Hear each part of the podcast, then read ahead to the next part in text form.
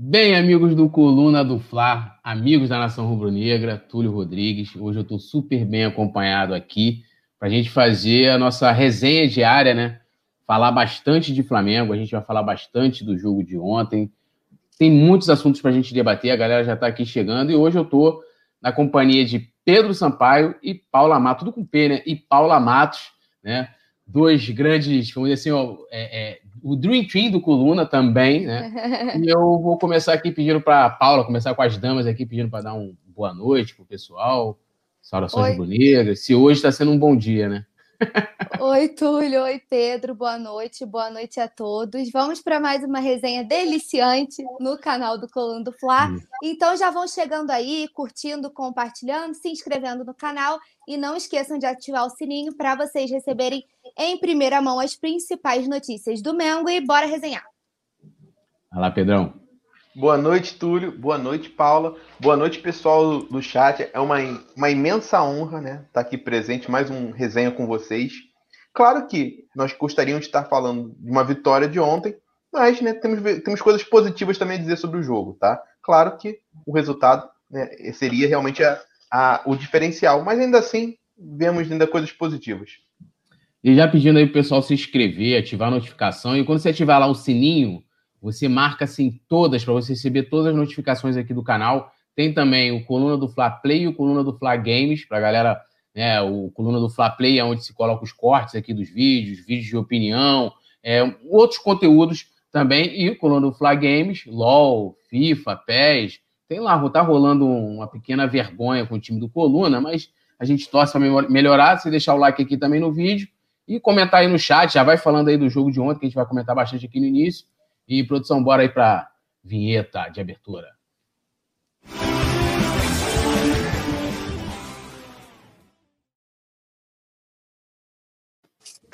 Voltamos, ó, já vou dar uma lidinha aqui rapidinho no pessoal. Paulo Lopes, Guilherme, Evelyn Maria, Tawan Rocha, Caio Cardoso, Luciano Evangelista, Aldivan Souza, José Luiz Filho, Ed Rubro Negro, ó, o Pedro também comentou aqui, Felipe Ferreira, Felipe Torres, tem um montão de Felipe aí, Felipe Torres, Paulo Henrique Cardoso, o pessoal já vai comentando ontem, infelizmente, na estreia do Campeonato Brasileiro, né, a estreia também do nosso técnico lá, o espanhol Domi. O Flamengo perdeu de 1 a 0 para o Atlético Mineiro, né, um jogo que não só a partida em si, mas envolveu diversas polêmicas, diversos debates, eu já estava acompanhando um pouco na, nas redes sociais.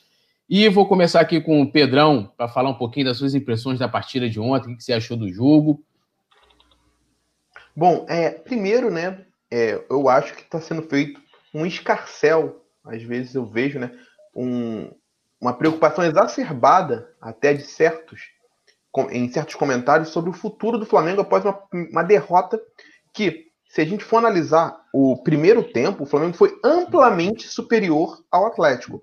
Se numa infelicidade do Felipe Luiz não tivesse saído o gol, me parece que o Atlético teria muita dificuldade de marcar esse primeiro gol. Tanto é que o Sampaoli já tem que fazer uma alteração no final do primeiro tempo para tentar reajustar o time. O Flamengo, ele imprensou o Atlético em dado momento. O Atlético tem dificuldade de sair jogando. O que o Flamengo produziu no jogo de ontem foi superior ao que o Flamengo produziu nos três jogos contra o Fluminense. Só no primeiro tempo do, do, do jogo de ontem. Então, assim, o Flamengo perder nunca vai ser normal, tá? Seja aqui, seja no Beira Rio, seja contra o Liverpool, não importa. O Flamengo tem que chegar e tem que ganhar. Assim que é o, que é o futebol. Agora, é uma derrota que, em algum nível, carrega um grau de compreensão da minha parte. Por quê? A gente tem que analisar que é um, um jogo que o Flamengo estava aparentemente sem ritmo, são mais de 20 dias sem jogar. Um jogo que o técnico deu bom dia na, na segunda estava treinando no domingo, sem, sem tempo para estrear. Temos que começar a relativizar o que é jogo de fora e de dentro de jogo em casa nesse Campeonato Brasileiro sem torcida. Qual é o impacto real de jogar fora e em casa? Tirando a viagem, o translado, não sei se tem esse impacto tanto mais sem a torcida. Temos que entender que depois de um período de inatividade do futebol, que nós nunca vimos antes, uma coisa é um mês de férias depois da pré-temporada. Agora, tantos meses sem jogos corridos, eu, pelo menos, eu nunca vi. Eu nunca vi. Então, a gente tem que entender que no primeiro momento ter um grande espetáculo vai ser difícil. E ainda assim, o Flamengo conseguiu proporcionar um grande espetáculo. Melhor do que os jogos que ele jogou antes. É, jogou é, no Campeonato Carioca. Né? A final do Campeonato Carioca, os três jogos com o Fluminense. Bom, ainda assim, é claro, temos pontos a melhorar, pontos a ver. Temos que, primeiro de tudo, é, deixar o técnico trabalhar, deixar o técnico conhecer, saber o nome, sobrenome, o que o jogador gosta, o que ele não gosta, onde ele gosta de atuar, é, onde ele sente mais à vontade, qual perna ele bate, de cabeça, memorizar as coisas, né? As coisas mais básicas do futebol, né? Tentar deixar ele entender realmente o dia a dia. E tem coisa que não importa. Você só vai conseguir realmente absorver trabalhando no dia a dia com o atleta. Não adianta você ver jogo, não adianta você estar tá conectado 24 horas com o clube. Tem coisa que é só o tempo, vivendo no dia a dia, que você vai perceber aquele jogador, quando aquele jogador está num dia melhor, está num dia ruim. Tem umas coisas um pouco. É, que são de uma percepção que vem com a convivência. Então, assim, não é para desespero. Tá? O Flamengo produziu bastante, caiu no segundo tempo. Algumas substituições realmente foram feitas que eu não teria feito, que eu acho que cai justamente na conta da falta de conhecimento de algumas características do elenco. Mas são tudo, né? nada, nada que me preocupe a longo prazo. É claro que, dito tudo isso, todas as minhas ponderações, é claro que tinha que ganho. Não pode produzir tanto e perder tanto gol. Porque alguma hora isso pode ser irreversível. É a primeira rodada do campeonato, você tem 37 rodadas para correr atrás. Agora, num jogo né, de, de final de campeonato, né, apesar de todo jogo valer três pontos, mas num jogo de reta final que você sabe que precisa ganhar aquele jogo para ser campeão, ou então no mata-mata, num jogo específico, numa final de Libertadores, uma semi, você não pode perder o gol que o Bruno Henrique né, passou sozinho pelo goleiro, demorou a passar o Gabigol depois que fosse opção. Você não pode, né, como Rascaeta, perder um gol à frente da linha do. quase na pequena, na pequena área, à frente da linha da marcação do pênalti. Você não pode né, dar uma arrancada fora, é, sem estar no mesmo ritmo como foi arrancado o Gabigol deu, com uma boa possibilidade para fazer. Você não pode chutar em cima do goleiro depois de um belo passe que o Gabigol lançou né, com uma precisão ímpar para o Rascaeta dominar no peito, chutou em cima do goleiro. Então, é uma produção muito grande de gols, né, de possibilidade de gols que não foram concretizadas. Isso não pode acontecer. Claro que também não é para desespero, mas tem que também ter uma chamada, uma conversa para por que não foram feitos esses gols. Por quê? O que está acontecendo? Sabe? Agora, dito isso, né, só para terminar aqui a análise, é um absurdo, é um absurdo um jogador ter que vir às redes sociais pedir desculpas por um lance. Tá? Por um lance que ele demorou a tocar a bola, fez uma opção errada. É um absurdo. Então, assim, a que ponto chegamos onde o jogador tem que ficar dando explicações na rede social por uma decisão que ele tomou em milissegundos dentro do campo? Então, assim, eu sou totalmente contra ah, as críticas exacerbadas em relação ao Bruno Henrique, após ele pedir desculpas. Ele errou, é óbvio que ele errou, é óbvio que ele errou no lance. Mas daí, até que se pedir desculpas por uma, uma decisão tomada em milissegundos que ele não tocou a bola e poderia ter tocado, eu acho que está indo um pouquinho além do que deveria. É, Paula, eu estava analisando as redes sociais hoje e em algumas análises que eu vi, parecia que o Atlético tinha engolido o Flamengo, né? Parecia que pô, pegaram lá, fizeram um, um, golaço lá e amassaram o Flamengo. Eu queria saber, assim, a sua avaliação, se você acha que o que o, assim, é terra arrasada, né? Tô vendo o pessoal já tudo desanimado, ah, acabou tudo e tal, que o Atlético amassou o Flamengo, que o Flamengo perdeu o seu estilo de, de jogar, as atuações que tinha com, com o Jorge Jesus. Como é que você viu essa partida aí de ontem? É, parece que o Flamengo perdeu a final da Libertadores, né? De tanta crítica que eu não sei de onde as pessoas estão tão desesperadas. A gente debateu isso, né, Túlio, no resenha da, de sábado, no pré-jogo, que precisava ter calma, que era importante também a gente pegar o Atlético agora, porque o Atlético está se reforçando, e a gente, né, que era um jogão, a gente estava até cogitando, ah, poxa, seria legal lá para décima, décima primeira rodada, e a gente ressaltou a importância de pegar eles agora, considerando todos os fatores de ter um novo treinador que não está adaptado, assim como o Pedro ponderou muito bem. O Dorme chegou, ele foi apresentado segunda-feira, meio-dia e meia, gente. Ele comandou o primeiro treino à tarde. Não tem como vocês quererem que o cara conheça absolutamente todas as características de todos os jogadores e ele saiba absolutamente tudo, por mais que ele visse todos os jogos. Isso não existe. O Flamengo fez um primeiro tempo excelente. E o Flamengo, assim, deu uma caída de rendimento no segundo tempo, mas dominou a partida quase o tempo todo. Então, assim, foi um infortúnio do Felipe Luiz, aquele gol. E é só isso. As pessoas precisam ter um pouco de bom senso na hora de, de criticar. Não adianta cair de pau em cima do dono, o cara acabou de chegar. O Jorge Jesus, quando chegou, o Flamengo foi eliminado na Copa do Brasil perdeu nos pênaltis. Então, peraí, não é assim, as coisas são devagar. O time não perdeu suas características. O, primeiro tempo, o Flamengo foi muito superior. Gostei muito da postura do time em campo, mas precisa treinar a finalização? Precisa. Não pode perder um caminhão de gol como foi. O, o primeiro tempo foram pelo menos cinco chances claras de gol. Você não pode, todo jogo de cinco chances claras de gol, não converter uma porque uma hora esses gols vão fazer falta, mas não é para esse desespero, não tem necessidade. O campeonato acabou de começar, a gente sempre destacou o favoritismo do Flamengo como time, continuo vendo o Flamengo como grande favorito, mas as coisas precisam de tempo para ser ajustadas. Não, não tem necessidade desse desespero todo, não, não vejo a menor explicação para isso. É, deixa eu dar uma lidinha aqui no pessoal. O Jorge na cozinha, ele fala aqui, ó, não é para tanto. O Mengão fez um bom primeiro tempo, mas a falta de ritmo e a parte física pesou no segundo tempo.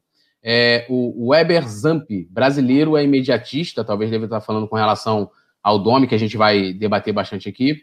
É, o Paulo Menezes falando isso mesmo, temos que ter paciência. O Diogo, Diego Carvalho, SRN, claramente o Domi não conhece o Fla, tirou os dois pensantes e encheu de atacante. A gente vai falar também sobre, sobre as substituições, né? É, a gente vai falar também do Del Pereira, como o pessoal está falando aqui, o Léo Pereira. É, o pessoal falando se o BH vai ser vendido. Eu acho que não, hein, galera? Eu acho que não. É, Ashbel é, Vasconcelos, Felipe Luiz falhou feio. É, parece até que o Atlético ontem pegou, como eu falei, né? Os caras amassaram a gente, o gol saiu numa grande jogada, foi uma sorte deles, na verdade, uma felicidade nossa. É, Gerson Vilarino, gente, quando o Galo chegou, o Diego deu conta, então não precisa esse escarcel todo perdemos, perdemos porque não fomos até então competentes no ataque. Eu quero falar um pouquinho agora, né, é, é, assim, é, muitas críticas né, ao Domi, né, e, e, como a Paula lembrou muito bem, é, o, o, Jorge Jesus também patinou um pouco nesse, no início dele no Flamengo. E aí vale lembrar que um pouco da diferença, por exemplo, da, da chegada do Domi para o Jorge Jesus, vocês lembram que o Flamengo estava num período de paralisação, acho que é, foi pela Copa foi América. Copa então, América, isso. isso. Então o Jorge Jesus teve 20 dias só para treinar. E nesses 20 dias ele ainda fez um jogo treino. Não sei se você lembra aquele do Tamarão contra o Marqueira, né, que virou aquele, aquele bordão, aquele meme. E, e diferente, por exemplo, do Domi, que, como né, a Paula colocou muito bem, chegou na segunda-feira passada. Né, o cara chegou já no mesmo dia, foi treinar o time. E em menos de uma semana já estava à beira do campo comandando a, a, a equipe. Né? E muita gente já jogando a toalha por causa do técnico, muita gente. E pedi até para a galera comentar também sobre a atuação do Domi. Uma coisa que eu posso falar aqui que eu concordo, eu acho que ele pecou bastante, na, talvez, nas substituições, mas eu não vejo que uh, o Domi seja, vamos dizer assim, o, o principal, o protagonista da derrota. Então vou começar agora, vou inverter um pouco a, a ordem aqui. Paulinha, o que, que você achou ontem da atuação, especificamente aí do, do Domenech? Torran. A primeira coisa que a gente ressalta, né, porque é inevitável que as pessoas estejam comparando ele com o Jorge Jesus, é o estilo de, de comando. E você vê isso nitidamente. O Domi não é um cara que fica ali gritando desesperadamente no, na beira de campo, como a gente estava acostumado a ver o Jorge Jesus. Então, também as pessoas precisam entender que são duas pessoas completamente diferentes e que não é mais o Jorge Jesus. Né? Não adianta querer que ele faça uma coisa que não é da personalidade dele. Dito isso, ele na, na coletiva, ele explicou né, as substituições e ele falou que como o Galo fez a linha com cinco defensores, ele colocou cinco atacantes porque nós somos o Flamengo e queremos sempre vencer. Exatamente com essas palavras. E sobre uh, a culpa não ser do Domi, também não acho que seja. Pode ter errado, deu uma viajada ali, né? Que ele tirou o Everton Ribeiro, tirou a Rascaeta, tirou o Gerson. Os três que poderiam criar e encheu de atacante, a gente ficou sem uma pessoa que pensasse ali no meio de campo. Mas o próprio Rafinha também em coletiva veio dizer que a culpa é dos jogadores sim, que você não pode colocar a culpa no treinador. E aí a gente volta em toda aquela questão de um atacante do Gabigol, do nível do Gabigol, do Bruno Henrique, não podem perder dois gols feitos do jeito que foram. O gol com a Rascaeta perdeu. Isso não pode acontecer né? Essa foi a maior, essa foi a maior, o maior problema da derrota. As substituições erradas acontecem. Também não concordo com a substituição que o Jorge Jesus fez, por exemplo, na final do Mundial contra o Liverpool. Para mim, ele também mexeu errado. Aí se, questou, se contou parte física, porque o Flamengo estava cansado, tudo bem, mas para mim também mexeu errado. E 24 dias sem jogar, fez um jogo treino contra o Olaria. Mas o jogo treino, você não tem ritmo, é um treinador novo, tudo isso influencia. Então, não acho, acho as críticas exacerbadas, acho muito sem noção. E acho que a gente precisa ter calma, não é assim que a banda toca. O Flamengo não perdeu o campeonato, não perdeu o título. A gente ganhou tudo esse ano, então peraí, devagarzinho as coisas vão se ajustando. É, Pedro, uma coisa que eu percebi ontem, né, é, foi que, além das mexidas, que gerou uma enorme, uma enorme polêmica, um enorme debate é, do Domi, foi a questão tática, né? A Paula também colocou muito bem. A gente terminou o jogo ali com cinco atacantes, né? E ele justificou por causa da, da linha defensiva do Galo. Mas com o Jorge Jesus a gente nunca teve uma situação dessa, que a gente né, teve um jogo, a gente terminasse, sei lá, com quatro, cinco atacantes, cinco jogadores lá na frente. O que, que você achou taticamente do, do, do, do Domi ontem? Achou que a gente perdeu o meio? É, porque, assim, as substituições, eu vi algumas pessoas falar, ah, não se tira todos os pensadores da, da equipe, tirou a Rascaeta, mas tinham vários jogos em que uhum. é, muitas vezes o Gerson é figura carimbada, tanto que já, o Jesus tinha até uma substituição que era já até esperada, né? Que era o, o, Diego, o colocar o Diego e tirar o Gerson. Né? Uhum. Aí ontem tirou a Rascaeta, que já foi substituído em outras ocasiões também, inclusive na final do Mundial, né? E a gente cansa. E o Everton Ribeiro também, né? O Everton Ribeiro também. Então, é, é, além dessas mudanças que ele, que ele fez, que não foram tão diferentes do que o Jesus fazia, mas taticamente o time ontem terminou muito diferente do que a gente está acostumado. O que, que você, você achou? É, assim, eu não faria, tá? Eu não faria substituições. Mas olhando por outro lado, não é nada que o Guardiola já não tenha feito. E jogar com 4, 5 na frente, ainda mais quando se tem, no caso aqui do Flamengo, os chamados laterais construtores, né? Lateral construtor como o Felipe Luiz tem essa característica principalmente, que você bota, né, dois, abertos, dois atacantes abertos bem rápidos, você joga o lateral para o centro, para o lateral construir de trás a jogada, pressiona e faz o abafa no time, jogadores com jogadores fazendo pressão, né, jogadores de velocidade. Isso acontece, não só aqui, mas lá fora também. Agora, para fazer né, esse tipo de opção tática, eu acho que necessitava um pouco mais de conhecimento do elenco e das características. Exemplo, o Bruno Henrique tem inúmeros predicados, mas ficar centralizado, é, fazendo o jogo rodar, criando jogadas, não é a dele, não é dele, não vai funcionar, tá? O, Gabigol até acho que consegue, sabe, tocar a bola, me, enfiar bem a bola, fazer um, um, uma jogada rápida, centralizado, fazer a bola rodar. O Vitinho o Vitinho também, né, com, com, utilizando as duas pernas, consegue também organizar mais ou menos o time. Então, assim, não acho que foi uma mudança tão absurda para fazer esse escarcel todo em relação a ele, como se por isso o Flamengo tivesse perdido. Né? Vamos lá, o Domenech, gente, ele não chutou a bola contra o gol do Flamengo, fazendo 1x0 para o Atlético. O Domenech, não foi ele que deixou de tocar a bola para o Gabigol quando poderia. Não foi ele que perdeu a, o, um gol na pequena área, praticamente, chutando. É, não foi ele que chutou a bola em cima do goleiro. Não foi ele que fez nada disso. Então, assim, a, a, o primeiro tempo, que eu também não vou nem botar tanto na conta dele, porque já vem também né, de um histórico do Flamengo jogando com o Jorge Jesus, com um modelo de jogo que foi replicado ontem, a gente viu no primeiro tempo. Nem o ônus, nem o bônus. Com cinco dias de trabalho, eu sou capaz de botar um treinador. Então, qualquer tipo de crítica em relação ao trabalho dele é totalmente é, é, é, despropositada, totalmente é, um, um, um, um de ansiedade, tá? Da mesma forma, eu também acho que seria extremamente precipitado fazer um grande elogio se ele tivesse, não tivesse vencido por 4 a 0 ao Atlético. Eu não acredito que em cinco dias um treinador vai conseguir impor, vai conseguir impor suas ideias, nem para o bem, nem para o mal. E, né, as comparações com o Jorge Jesus são totalmente injustas, porque são cenários completamente diferentes como o Túlio bem salientou antes, o, o, o Jorge Jesus teve um tempo né, de mais ou menos três semanas para treinar o time antes de entrar no seu primeiro jogo. Além disso, a gente está falando de um cenário onde o time do Flamengo já vinha atuando no Campeonato Brasileiro, Campeonato Carioca, Libertadores, com frequência antes de três semanas de parada. A gente ficou, gente, de março até julho sem ter jogo, depois de julho, até agora, a gente não teve jogo. Então, assim, é uma coisa muito atípica o momento que a gente está vivendo. Além disso, estrear sem torcida também é um, é um problema. É diferente você jogar no seu estádio sem torcida.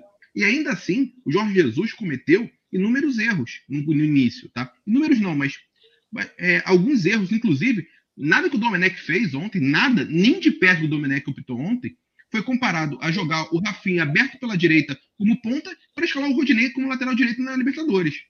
Assim, nada, nada foi comparado. Então, já vir, né, com, criticando o trabalho dele, como se ele tivesse feito um péssimo trabalho com apenas cinco dias, né, eu acho, olha, de, um, de uma falta de capacidade crítica muito grande. Assim. É, e, e, assim, eu vi até pessoal já querendo colocar já hashtag fora, fora Dome, né, umas coisas assim super exageradas, porque é, é, é assim, por mais eu até eu acompanhei a entrevista que ele deu na, na Flá TV, que é perguntaram para ah, você conhece os jogadores do Flamengo? Ele falou, ah, eu acompanhei alguns jogos e tal. E é lógico que ele vai conhecer os principais jogadores. Né? Ele vai conhecer o Gabigol, é o Bruno Henrique, é o Arrascaeta, é o Gerson, que são jogadores que estão em destaque ali. E, e, mesmo assim, de fora, você não tem noção do que está acontecendo ali dentro. Eu vi ele até falando que, ah, eu acompanhei a final da, da Libertadores, acompanhei, acompanhei o Mundial, acompanhei o, né, o jogo Flamengo e Palmeiras, Flamengo e Santos, sendo que aquele momento era completamente diferente de agora, de como ele está chegando. Você colocou muito bem, Pedro. A, a, a, o momento é, é, é, super diferente, né? Uhum. É, é, é, assim, não dá para comparar. Eu teve muita gente que fala assim: ah, mas ele já pegou o, o time pronto. E, cara, assim, é, eu acho isso muito relativo, de que pronto em que sentido, né? Eu acho que tem outros pormenores também que talvez façam com que a gente é, tenha aquela atuação que a gente teve ontem. Vou dar só uma lida aqui no, no, no, no chat aqui. É, Carlos Alberto Vidal Souza. Boa noite. Olha, quero dizer, na minha opinião, ele desarmou o meio-campo e não resolveu, ficou perdido. O Thiago Maia era opção ali para o meio. Léo Pereira estava perdido. Gerson Vilarino, como no Mundial, é, Domi tirou os meios porque o pensamento dos europeus, que ele colocou aqui, que não está errado, os volantes e laterais podem armar o jogo. Então, preenche a área para dar mais possibilidades. É, Franklin Cabral, a verdade é que o Flamengo dominou, mas infelizmente os que tiveram chances claras pareciam ansiosos e não converteram, senão seria tudo diferente. Francisco Manuel, o Mengão tem que contratar com urgência um lateral direito e um lateral esquerdo de primeira linha, outro patamar. E vocês concordam com, com o Francisco Manuel? Um, ele falou aqui, ó, um lateral direito e um lateral esquerdo de primeira linha. Não, eu, eu abro a pergunta aqui para todo mundo. Quem, dentro das possibilidades, né, que o Flamengo teria, é melhor para trazer do que. É, melhor, o Flamengo pode trazer que seja melhor do que o, o Felipe Luiz e o Rafinha. É. Não. Outro patamar eu acho que a gente já tem, né? É, a única, a única coisa que eu diria seria trazer um lateral direito, mas para ser banco, para compor elenco, porque a gente precisa, né? Porque a gente tem um lateral direito que é das categorias de base. Agora, falar que quem eles veem, eu realmente fiquei curiosa agora, porque para mim, Rafinha e Felipe Luiz, anos de Europa, os dois laterais de seleção, então assim, é, Henrique Monte, Domenech tem nada a ver com essa derrota. Perdemos por ineficiência dos nossos atacantes. Nosso time vai melhorar, é apenas o primeiro jogo. O Jaime Camil fala aqui, ó, precisamos de zaga, pelo amor de Deus. Samuca Rocha, fora Léo Pereira. É... Ah, esse aqui eu já li. Se não fosse o Diego Alves, o Flamengo já tinha levado o sacode, verdade. Agora, uma coisa que eu até, até perguntei isso ontem pro Nazário, é, no, no, acho que foi no pós-jogo. É, o Flamengo forçou super a barra aí, trabalhou nos bastidores para o retorno do, do, Campeonato Carioca, gerou toda, toda aquela enorme polêmica que a gente lembra. E aí se findou o Campeonato Carioca, ficamos duas semanas parados. Até cheguei é, a comentar e opinar isso, tanto nas redes sociais como aqui, de que eu viria de que aquilo poderia ser prejudicial para a gente, né? Porque a, a, numa temporada normal, é, talvez a gente terminaria aí, sei lá, no, num domingo o Campeonato Carioca e no outro a gente estaria estreando no Campeonato Brasileiro e, e e, e, e também jogando a Libertadores, né? É, e agora não. A gente terminou o Campeonato Carioca, ficamos duas semanas parados. Nessas duas semanas a gente perdeu o nosso técnico, vamos dizer assim, que era um dos caras, né, um dos pilares né, da, da, da equipe. E voltamos a jogar quando os outros times estavam todos na fase, nas fases finais, pelo menos os, as principais equipes, aquelas que de repente podem brigar com a gente pelo título, jogando o, né, seus, seus estaduais. Vocês acharam que isso de alguma forma pode ter prejudicado o Flamengo, esse hiato de tempo sem, sem jogo, só treinando? É, é bom, claro que interferiu. Isso eu estou totalmente de acordo, interferiu. Agora, analisando por outro lado, vocês imaginam a situação em relação à saída do Jorge Jesus se o Campeonato Carioca tivesse terminado semana passada? Ele teria saído com o Campeonato Carioca rolando ainda, ele teria esperado o campeonato acabar. Se ele esperasse o campeonato acabar, a gente estaria sem técnico ainda, agora tendo indo para a Europa buscar. Então, assim, no final das contas, o Flamengo, né, ele ficou um pouco desguarnecido. Não deveria né, ter voltado naquela época, acho que prejudicou o Flamengo sim. Eu estou de acordo com essa análise. Agora, o que, que seria do técnico do Flamengo se tivesse o Campeonato Carioca acabado semana passada, por exemplo? Já estaria com um novo técnico? O Jorge Jesus teria saído antes da final do Carioca? Teria esperado? Não sei. Então, assim, qual seria o impacto disso também para o Flamengo? E você, Paulinha? É verdade, um bom levantamento do Pedro também acho que poderia ser, da mesma forma como. No final das contas, eu acho que o Flamengo sairia um pouco prejudicado né, das duas formas né? Porque tanto pela paralisação, porque o Rafinha até destacou isso também, a falta de ritmo foi fundamental. E também se o Jesus espera e aí a gente perde ele e começa o brasileiro com o interino e sem a menor noção do que fazer, o dirigente na Europa. Então, acho que no final das contas o Flamengo sairia prejudicado das duas formas. Mas volto a dizer que para mim o Flamengo jogou muito bem, principalmente no primeiro tempo apresentou o futebol de qualidade, aquele futebol que a gente estava acostumado, ofensivo, impondo seu ritmo, mais posse de bola, a gente teve mais posse de bola o tempo inteiro, mesmo no segundo tempo, né? É, que o Atlético começou a, a criar mais perigo, vamos dizer assim. O Flamengo ainda assim foi muito superior, então, para mim, as críticas não, não, não condizem com o jogo, entendeu? Parece, eu acho que eu uhum. vi outro jogo. Porque não é possível. Eu, é, é, é tanta crítica, é tanta tanto desespero que eu acho que eu assisti outra partida. Não, e, sinceramente, gente, se, se, eu não sei se vocês acompanharam. Logo depois que acabou o nosso, o nosso jogo, começou Grêmio e Fluminense. Eu, eu queria que as pessoas que estão falando do Flamengo tivessem assistido. Alguém assistiu o Grêmio Fluminense? Por favor, gente, me responda aí no chat. Porque aquilo ali, sim, foi sofrível. Então, se vocês querem fazer críticas, volta um pouquinho, assiste a final do Paulista, que Palmeiras e Corinthians foi de sangrar os olhos. Então, peraí, eu não... então nós três vimos outros jogos. Mas a galera do chat, eu acho que tem muita gente que concorda com a gente, hein? Muita gente está apoiando que o Flamengo realmente perdeu muito gol, que não é a culpa do Domi. Então ainda tem uma salvação aí que a galera tá conseguindo enxergar além do que do, dessa nossa mentalidade de torcedor, né? Não queria perder. Ó, porque eu fiquei chateada. A gente não tá mais acostumado, né? A gente não sabe o que é perder. Quanto tempo o Flamengo é. perde um jogo? A gente não sabe. Não estamos acostumados, mas não é. Não tem necessidade. Acontece. Infelizmente, futebol é isso. Nem sempre a equipe que joga melhor ganha. É, a Mari está falando aqui que ter voltado antes amenizou, amenizou o prejuízo da perda do técnico, mais ou menos aí do que a Paula está falando. Outra grande polêmica dessa partida é, foi justamente o lance, até a produção tinha colocado aí, é, que é um frame né, daquele lance do, Gabi, do Bruno Henrique, em que ele né, cabeceia, tiro do goleiro, ele entra em velocidade, o Gabigol tá entrando, né, fechando ali pelo meio com gol esse lance aí, ó, totalmente aberto. E aí a galera pegou esse frame aqui, né, o outro que tava passando ali, que tá ali o Bruno Henrique finalizando com o Gabigol sozinho ali.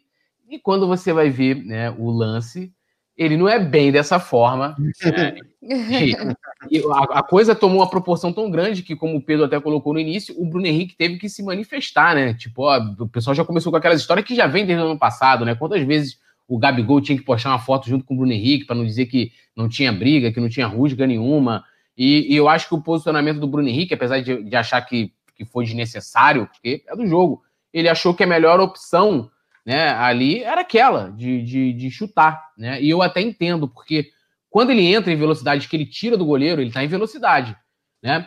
A opção que ele tinha para tocar pro, pro, pro, pro, pro Gabigol era com a perna esquerda. E poderia acontecer ali primeiro, que não é a perna, né? A, a, vamos dizer assim, a, é, a, é a perna cega dele, né? Ele poderia, por estar em velocidade, né, e um pouco desequilibrado, que ele teve, tanto que ele teve que parar, ele teve que dominar né? Porque, porra, pra ele ali, ele poderia simplesmente pegar e, e chutar de primeira pro gol. Isso ou que eu ia falar. Podia ter é, finalizado tocar... direto de primeira. Isso, ou tocar pro, pro, Brune, pro Gabigol. Mas eu acho que a única oportunidade que ele tinha para tocar pro Gabigol, sem que. Cara, até o frame é tão injusto, porque ele só mostra um marcador chegando. Tinham mais dois ou três chegando ali. E, e, e se criou essa, essa, essa, enorme polêmica. É lógico, o, o Bruno Henrique, como o Pedro falou, errou, perdeu o gol, chutou na trave e tal, tá, ficou um pouco sem ângulo. É, é, mas se assim, for para condenar, vou começar com a, com a Paula agora. É, o que, que, você achou desse lance? Achou que essa. tomou uma proporção gigantesca. Eu acho que talvez se a gente tivesse ganho, isso ia passar batido. batido. Você acha que. É, que, que você achou? Você acha que ele, o Gabigol, o Gabigol não, o Bruno Henrique tomou a decisão certa ou não? Que ele tinha que ter tocado? É, é, que, que você achou? Que o pessoal analisou pelo frame, o pessoal já está até usando a Fla Frame, que é o pessoal que analisa, o pessoal também pode ir comentando aí. É, a Fla Frame. Fla Frame foi genial. Mas eu, eu, você fez uma análise perfeita, porque é, é injusto a gente ver assim. De, eu acho que a melhor opção realmente era o Bruno Henrique ter batido de primeiro ter finalizado ali. Só que tudo, tudo atrapalhou depois, porque ele ficou mais lento. Conforme ele ficou lento, ele perdeu o ângulo para finalizar. E aí ele perde também o espaço para tocar para o Gabigol. Porque ou ele batia de primeira ou ele tocava para o Gabigol de primeira. A partir do momento que ele precisa diminuir a velocidade da jogada, o zagueiro do Galo vem chegando para marcar o Gabigol. Então não sei, não é garantido que ele passasse, o Gabigol conseguisse alcançar a bola. O zagueiro chegou coladinho.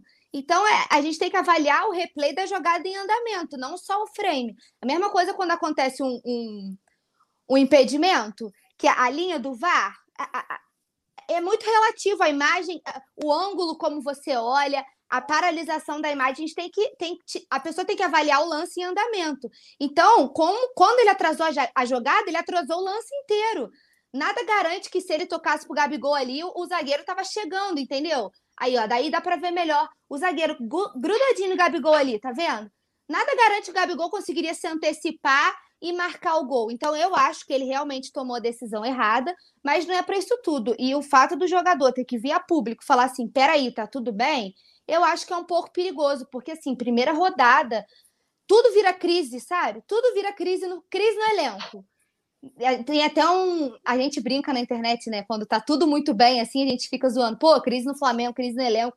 Porque qualquer mínimo detalhe ganha uma proporção enorme. E, e não é assim, gente. Avalia o lance inteiro, avalia as condições da jogada, avalia tudo. Não é assim. Eu acho que ele tomou a decisão errada, mas totalmente desnecessário o cara ter que vir a público esclarecer que não tem nada. Imagina se toda vez que um jogador toma uma decisão errada, que é fração de segundos, ele tiver que ir na rede social e falar: pô, eu escolhi errado. Não existe isso. Acaba o futebol, então, porque não, não tem condição de toda vez que um jogador tomar uma decisão que um torcedor acha equivocada, ele ter que vir a público. Porque exatamente o que você falou: se, tivesse, se o Flamengo tivesse vencido o jogo, ninguém poderia nem lembrar que esse lance aí existiu. E você, Pedrão? É, são duas coisas, né? Eu vou muito na linha do que a Paula falou. Uma coisa é criticá-lo pelo lance. Eu acho que ele tomou a decisão errada. Ele tinha que ter passado a bola logo após ter passado pelo goleiro. Tinha que ter passado a bola para o Gabigol. Isso eu estou de acordo. Eu acho que isso daí é meio que ponto pacífico. Não que fosse um absurdo total a opção que ele, que ele teve. Para mim não foi melhor, mas né, é, a opção que ele tomou era uma opção também que poderia ter dado certo. Se tivesse dado certo, não estaria nem falando sobre isso agora.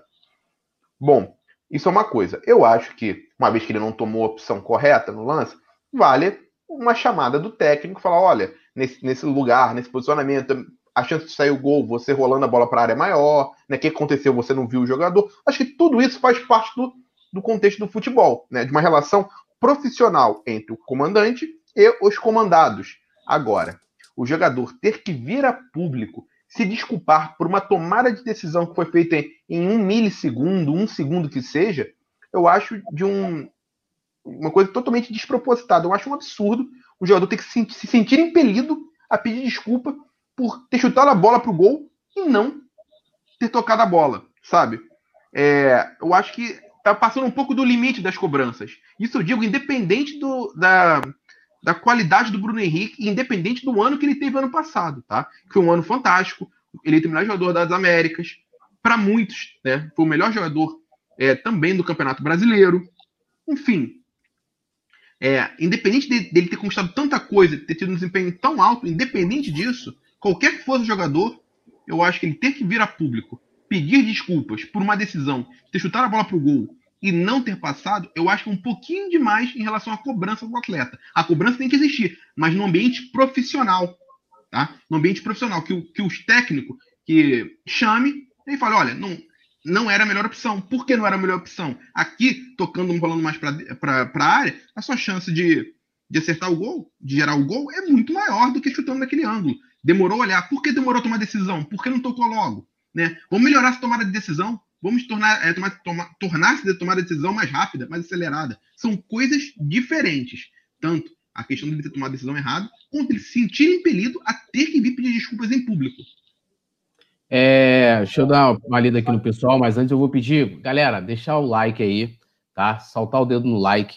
É, se inscrever aqui no canal que não é inscrito. E acho que o mais importante também é a gente aumentar o alcance desse debate aqui, que é a galera pegar, compartilhar pegar o link, compartilhar nos grupos de, de WhatsApp. Eu sei que a galera aí, assim como eu, deve estar em vários grupos de, de Flamengo aí, altos debates, então já joga lá, chama um amigo para poder vir assistir também, para a gente poder aumentar aí o alcance do nosso debate aqui, beleza?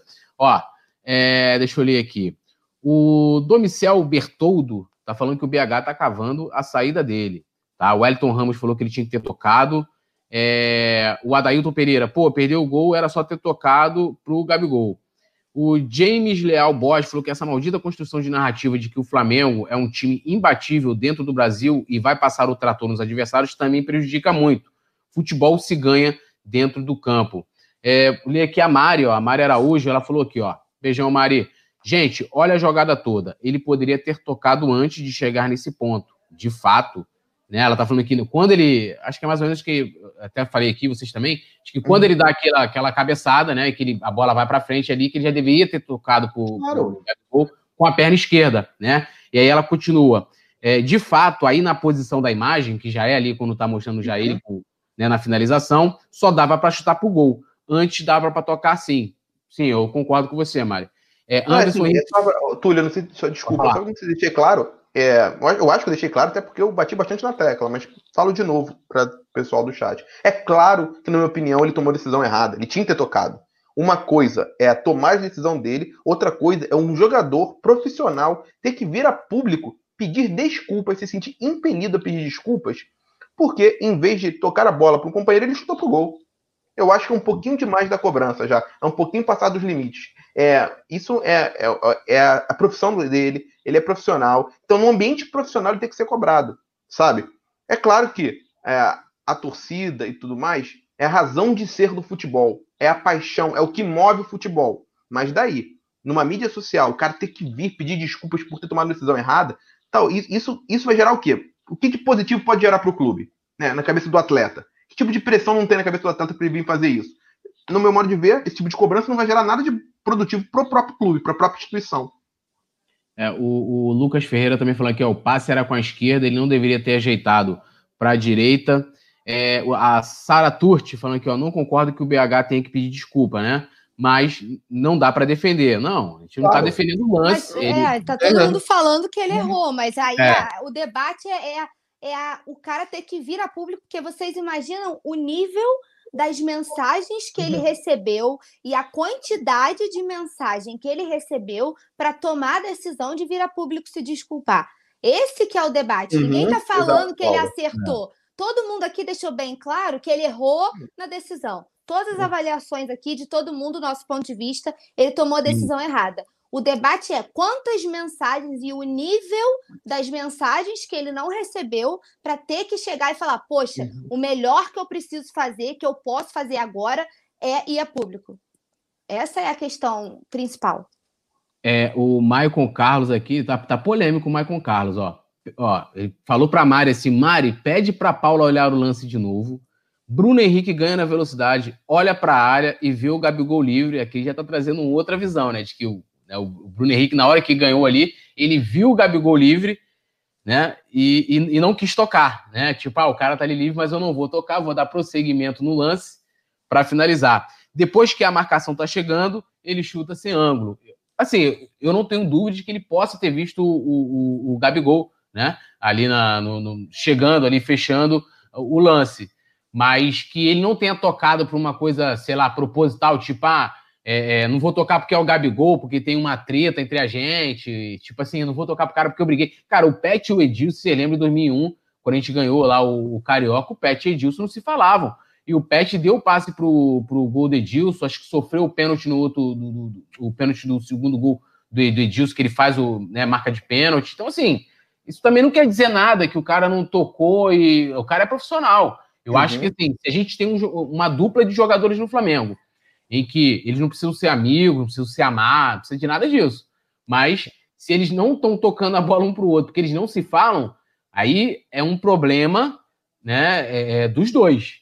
Então, estão sendo, aí o questionamento tem que ser diferente. Eles, eles estão sendo profissionais, eles estão respeitando a instituição, eles estão respeitando a torcida, eles estão respeitando a própria profissão deles. Eu posso chegar aqui e discordar da Paula de alguma coisa, como eu estou lendo aqui um comentário que é contraditório ao que ela disse, até para a gente é, é, é, né, olhar por um outro ângulo aqui, está trazendo uma nova visão.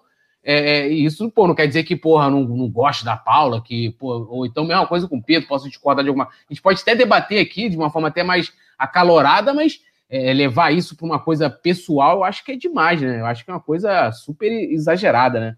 E que seria ruim para to em todos os pontos. No chat estão sugerindo que o Gabigol deveria ter vindo a público defender o Bruno Henrique.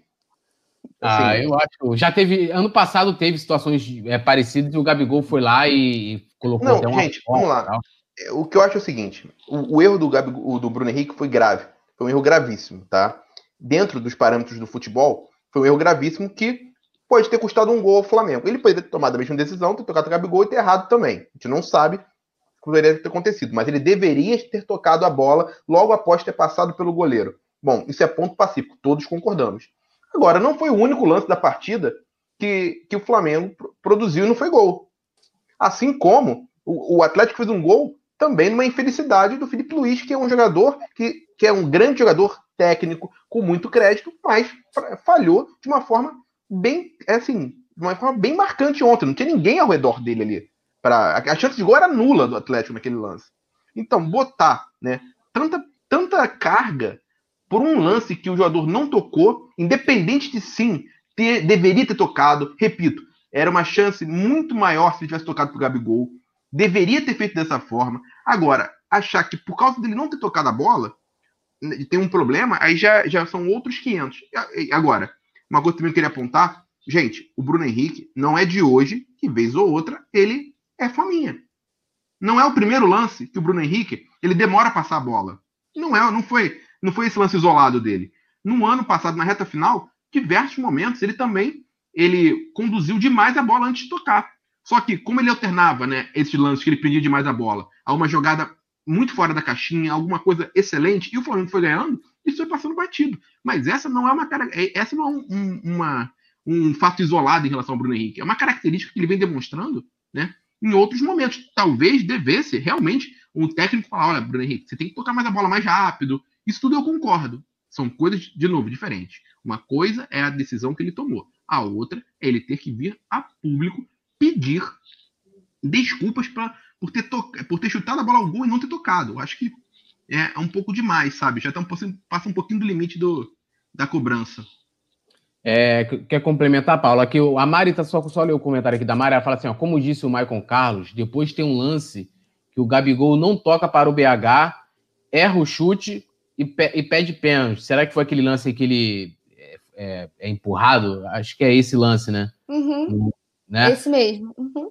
Quer complementar aí? Eu só queria. Como que foi o nome do. do...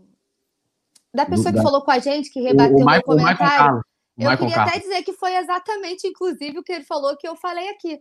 Que o Bruno Henrique, logo que tirou do goleiro, deveria ter as duas principais opções: tocado pro Gabigol, que isso todo mundo concordou aqui no debate, ou, ah, eu quero tentar fazer o gol, batesse de primeira. Foi exatamente o que eu falei. Ele atrasou a jogada inteira ao tentar se ajustar, tentar trocar de perna, e aí todas as decisões que ele podia ter tomado deram errado, porque ele tanto perdeu o ângulo para bater, quanto ele não podia ter tocado e o zagueiro do Galo estava chegando. Então foi exatamente isso que eu falei em relação à, tomada de decisão errada, e todos nós concordamos em relação a isso. Mas também teve o lance do Gabigol, que deu uma uhum. segurada, uhum. preferiu ser fominha, preferiu pedir um pênalti, que aquela, aquele empurrão ali, vocês me desculpem, não tinha, não, não tinha pênalti, força zero. nenhuma para o Gabigol pênalti. ter caído. Então, assim, ele tentou forçar uma coisa que, que claramente não foi não, não teve força suficiente para derrubar o Gabigol, podia ter persistido na jogada, podia ter tocado para o Bruno Henrique, então os dois erraram, e isso foi uma coisa que acontece no jogo, é isso que a gente está falando, e eu acho inadmissível o jogador ter que vir a público e pedir desculpa por ter tomado uma decisão errada. É, agora, vai mudar um, um, pouquinho de assunto antes, pedindo de novo para a galera deixar o like, se inscrever aqui no canal, ativar o sininho de notificação, marcar lá, ó, todas, para você receber qualquer vídeo que o canal aqui publicar, você vai estar tá recebendo a notificação e também se inscrever no, no Coluna do Fla Play e Coluna do Fla Games. O outro assunto aqui que a gente vai trazer aqui para debate é um assunto que eu acho importante a gente debater, apesar de não ter sido é, diretamente com o Flamengo, mas indiretamente, vamos dizer assim, nos atinge, né? São Paulo e Goiás ontem, o jogo foi adiado, porque o, do, dos 26 atletas né, concentrados do Goiás, 10 estavam né, infectados com a Covid, infelizmente. E aí, é, isso levantou uma enorme discussão, inclusive, né, nas redes sociais e até mesmo entre os jogadores das equipes. E aí, só para contextualizar, o protocolo da CBF, a gente que é torcedor do Flamengo, a gente está acostumado com o protocolo da FERJ. O protocolo da FERJ era muito mais rígido em diversas situações e até mesmo com relação à imprensa, né? Por exemplo, é, a, o protocolo da FERJ pedia com que é, no dia do jogo é, é fosse feito o teste, né? É, e o Flamengo, vale lembrar que o Flamengo tem o seu próprio protocolo, né? E diante até do, desse protocolo da FERJ, o Flamengo disse que vai manter o seu protocolo. Por exemplo, é, a, a FERJ tinha marcado para. Cadê aqui? Ela tinha marcado para poder fazer o teste na quinta. O Flamengo fez o teste na sexta, né? É, ou seja, o Flamengo está seguindo o protocolo dele de, de, continuar fazendo lá seus testes e tal. E aí o que acontece? A CBF pede que os testes sejam feitos com 72 horas de antecedência, né? E como eu falei, na FERJ era feito no dia do jogo. Então, se você dá mais segurança, tem mais. Né, você, pô, se o cara tá ali 72 horas tem tempo do cara do, do jogador, do atleta se infectar, ter contato com uma outra pessoa é, que talvez esteja infectada, tem todo esse problema, e passar para outra para outra pessoa. Então, lembrando desse problema que teve ontem do jogo que foi adiado, a CBF resolveu fazer uma, uma reunião hoje com os médicos dos clubes, com os clubes, e isso gerou uma enorme polêmica. Aí que eu quero levantar com vocês aqui é, o que, que, vocês acham desse protocolo da CBF, que pode ter acontecido também, porque é, segundo o Goiás, eles seguiram lá o, o protocolo a, né, a risca, né, que estava escrito, e tiveram 10 atletas é, é, infectados. Começar com você aí, Pedrão. É, assim, é, chamou muita atenção, né, esse episódio especificamente. A, a minha visão sobre tudo relacionado ao, a, ao caso, né, a questão dos protocolos, é que todos os protocolos devem ser os mais rígidos possíveis nesse momento, tá? Inclusive, tem que ser muito mais rígido até do que propriamente os campeonatos estaduais, uma vez que a gente está falando de deslocamentos interestaduais de equipes. Então, eu sou totalmente a favor pra, de, dos protocolos mais rígidos possíveis. Se for para garantir, assegurar tanto a segurança do, dos atletas, que por conseguinte também se refere à segurança de uma sociedade como um todo, afinal de contas, os atletas, né, eles podem vir a ter contatos com outras pessoas, com, não só com jogadores dentro de campo. Então, é, eu sou totalmente favorável aos protocolos mais rígidos de segurança sanitária nesse momento. Tá? E, como eu não sou um especialista na, na área né, da saúde para apontar quais são esses protocolos, o que eu posso dizer é isso. Eu sou a favor dos protocolos mais rígidos para garantir a, a segurança de todos os envolvidos no futebol e aqueles com, com que com eles se relacionam. E você, Paulinha? Túlio, eu acho que a principal, concordo com o Pedro que, que os protocolos eles precisam ser os mais rígidos possíveis, mas eu acho que o nosso principal questão é, é esse protocolo precisa ser alterado para até garantir uh, o cumprimento do calendário do campeonato. Porque assim como foi o, o São Paulo Goiás, que foi adiado em cima da hora, isso pode acontecer com todas as outras equipes. Você está suscetível a fazer o teste hoje, o jogo amanhã e você ser infectado na hora do, de fazer de manhã e você testar positivo. Então, assim, eu não acho justo o, o teste ser feito 72 horas com antecedência. Porque nesses três dias, você, é um vírus que você pode pegar encostou num lugar, deu mole, encostou em você, não, não fez a higienização, que não é toda hora que a pessoa lembra, gente não pode ser hipócrita de falar que você encostou na maçaneta da sua porta, você vai lembrar de passar um álcool em gel, de lavar a mão, vai esquecer, pode levar a mão no rosto. Isso pode acontecer. Ainda não tem é, todas as, as confirmações de infecção, né? Tem infectologista que diz que a máscara não adianta tanto, porque de qualquer forma você está com o olho exposto, né?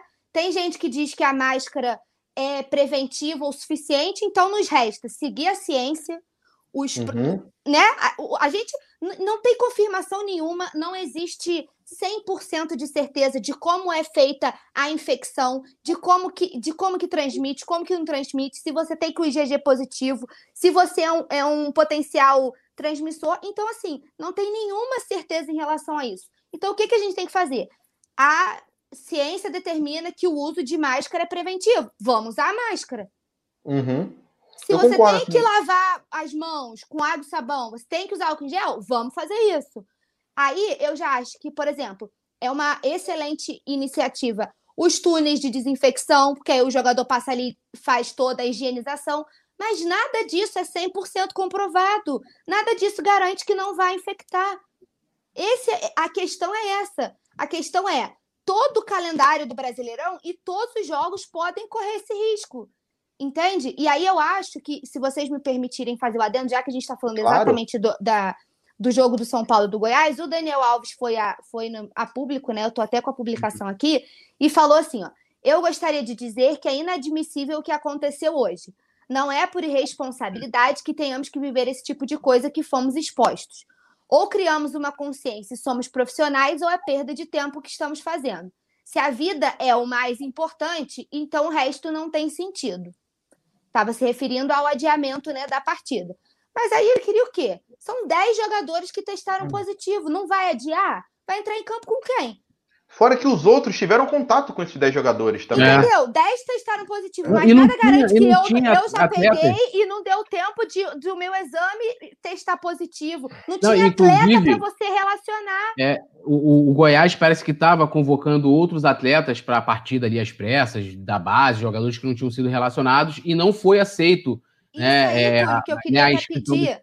Pode, pode falar. fazer a, o Rafael Moura, o He-Man ele uhum. respondeu a publicação do Daniel Uma boa Alves, resposta dele, né? Uma explicando. E aí, se vocês me permitem, eu vou ler aqui rapidinho claro. para o pessoal entender o que a gente está falando. Ele botou assim: Dani, em nome do Goiás, venho te explicar de atleta para atleta. Infelizmente, fomos pegos de surpresa com a quantidade de exames positivos e agora já sabemos que tivemos prova e contraprova. Eu fui um deles e confesso que o Goiás tem seguido à risca todos os protocolos. Somos testados toda semana, usamos máscaras nas, dependências do clube, seguimos a cartilha fazendo o trajeto casa CT, CT casa, já uniformizados e prontos para entrar em campo após medição de temperatura e passagem pela cabine de desinfecção na entrada e na saída. Mas, infelizmente, estamos expostos ao vírus invisível e pode acontecer com qualquer atleta que está disposto a sair de casa e exercer a sua profissão. Talvez um de nós infectado transmitiu aos demais entre um teste e outro. Coisa para se refletir a conduta dos testes ou aumentar a proximidade dos mesmos, que é o que a gente está debatendo sobre as 72 horas antes da partida. Continuamos pedindo desculpas ao São Paulo e a todos os atletas, mas uma coisa que repito, fugiu do controle, com todas as medidas e protocolos seguidos à risca. E em tempo, também te falo que fomos testados na quinta-feira, os testes foram invalidados por erro de armazenamento. Testamos novamente na sexta e o resultado saiu às 9h40 da manhã. Tentamos a inscrição de novos atletas para que vocês não perdessem a viagem, mas nos foi negada essa opção. Então, o bom senso do adiamento do jogo foi sabendo que você é um cara vencedor e competitivo, não gostaria de enfrentar a equipe com dois reservas e sem o goleiro no banco. O erro maior foi o tempo hábil para a realização do jogo, pois se tudo ocorre normal, nossos resultados teriam saído na sexta, dando tempo de escalar jogadores disponíveis e sendo realizada a partida. Temos muito que aprender e melhorar no futebol. Então é exatamente isso que a gente está debatendo. Ninguém adiou o jogo por desrespeito ao, ao adversário. Muito pelo contrário. Eu acho que a decisão mais respeitosa possível foi o adiamento da partida para você não colocar em risco mais pessoas. Então eu sou aplaudo quem decidiu adiar a partida, porque a gente uhum. convive uhum. com uma coisa, como eu, eu bati aqui, eu estou até me estendendo, numa doença que a gente não tem 100% de certeza de como ela funciona, e é inadmissível você ter 10 jogadores que testaram positivo e você querer colocar dois times para jogar. Não existe isso. É, Olha, vou... Perfeita colocação, Paula. Concordo plenamente com você, concordo. É, Obrigada. O que eu acho é o seguinte, gente: a gente está vivendo um cenário totalmente atípico no momento, com uma doença muito nova que então todos os protocolos de saúde guiados pela ciência, que forem os mais rígidos possíveis, ainda mais num ambiente esportivo, que acaba sendo também um ambiente de exemplo para a sociedade, devem ser tomadas as medidas mais rígidas possíveis, guiadas pela ciência, tem que ser tomado, não deve nem ser questionado, não tem nem como questionar, como alguém pode ter questionado o adiamento do jogo com 10, com 10 jogadores do Goiás infectados que tiveram contato com os demais atletas. Não sei nem como pode ter esse tipo de questionamento. Então, assim, concordo com tudo que você disse, Paula. Isso mesmo. Parabéns. Parabéns pela, pela clareza né, nas colocações. Obrigada, obrigada. Vou fazer aqui duas colocações do pessoal aqui no, no chat é, desse assunto para a gente ir para o próximo. O James Leal Borges ele fala aqui que ele fala que Pedro, a única solução seria criar uma bolha como na NBA para manter os atletas concentrados e disputarem a competição. O problema é que no Brasil seria é. complicadíssimo é, é, fazer isso. E a Mari também é, faz a observação da questão dos voos comerciais, que o Flamengo, né, o Flamengo conseguiu fechar com uma empresa para poder fretar seus voos, então é uma segurança é, a mais.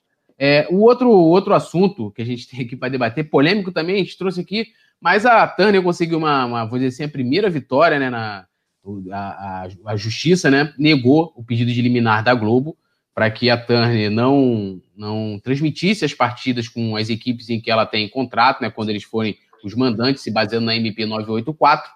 É, e a Globo né, é, usou o mesmo argumento que usou com, com o Flamengo, e eles vão, vão, vão recorrer. Cabe recurso, né? Cabe recurso na segunda instância, aí já entra já um desembargador.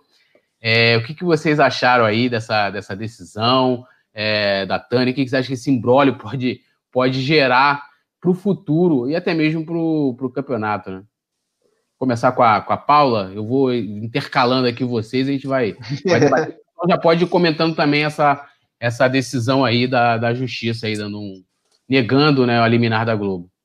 Como a gente já debateu em outras oportunidades né, sobre a MP, vale ressaltar que é uma, é uma medida de urgência e caráter, ela é, a vigência é, é imediata.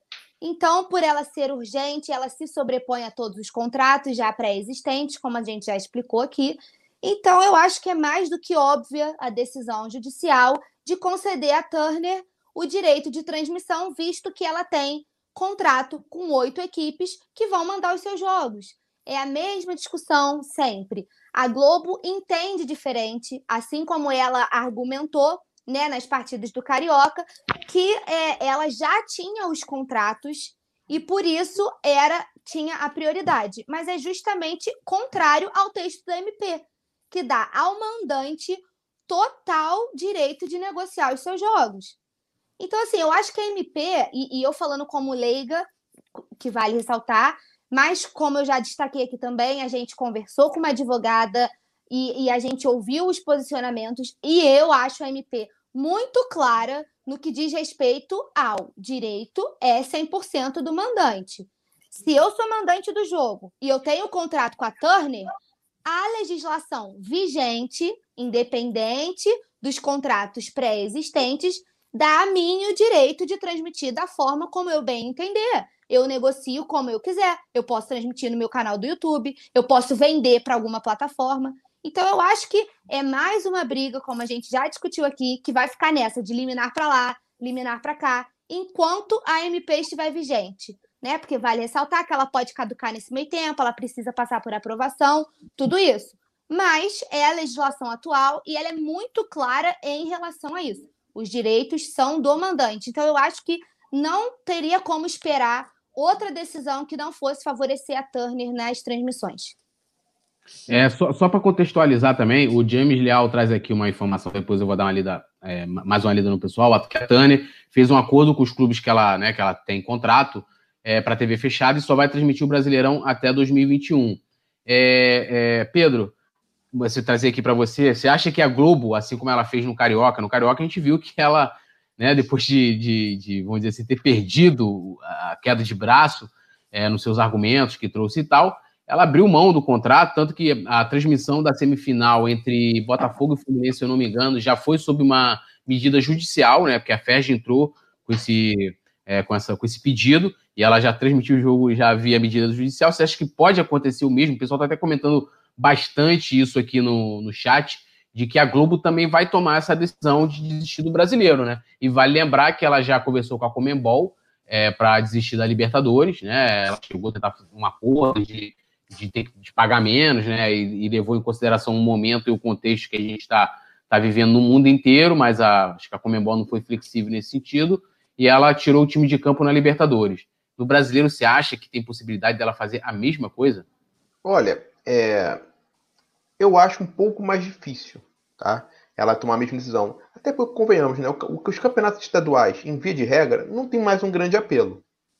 Um campeonato estadual como o do Rio de Janeiro, sem o clube de maior torcida, você perde bastante na hora da transmissão. Então, um campeonato que já não tem muito apelo, você não tem um principal produto para exibir, é, não, não vejo que tenha sido um, um, um sofrimento tão grande da Globo em abrir mão desse campeonato.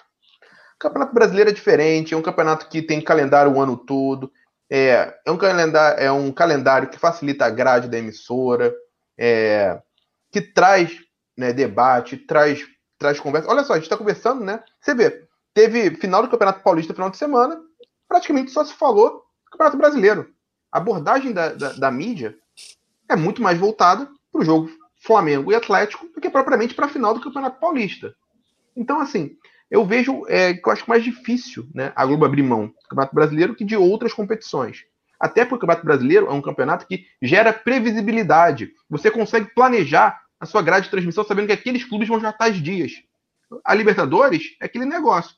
Pode ser nas, a partir das quartas de finais, é difícil. Mas vai que não tem nenhum clube brasileiro de, de, de grande apelo. Os direitos estão comprados.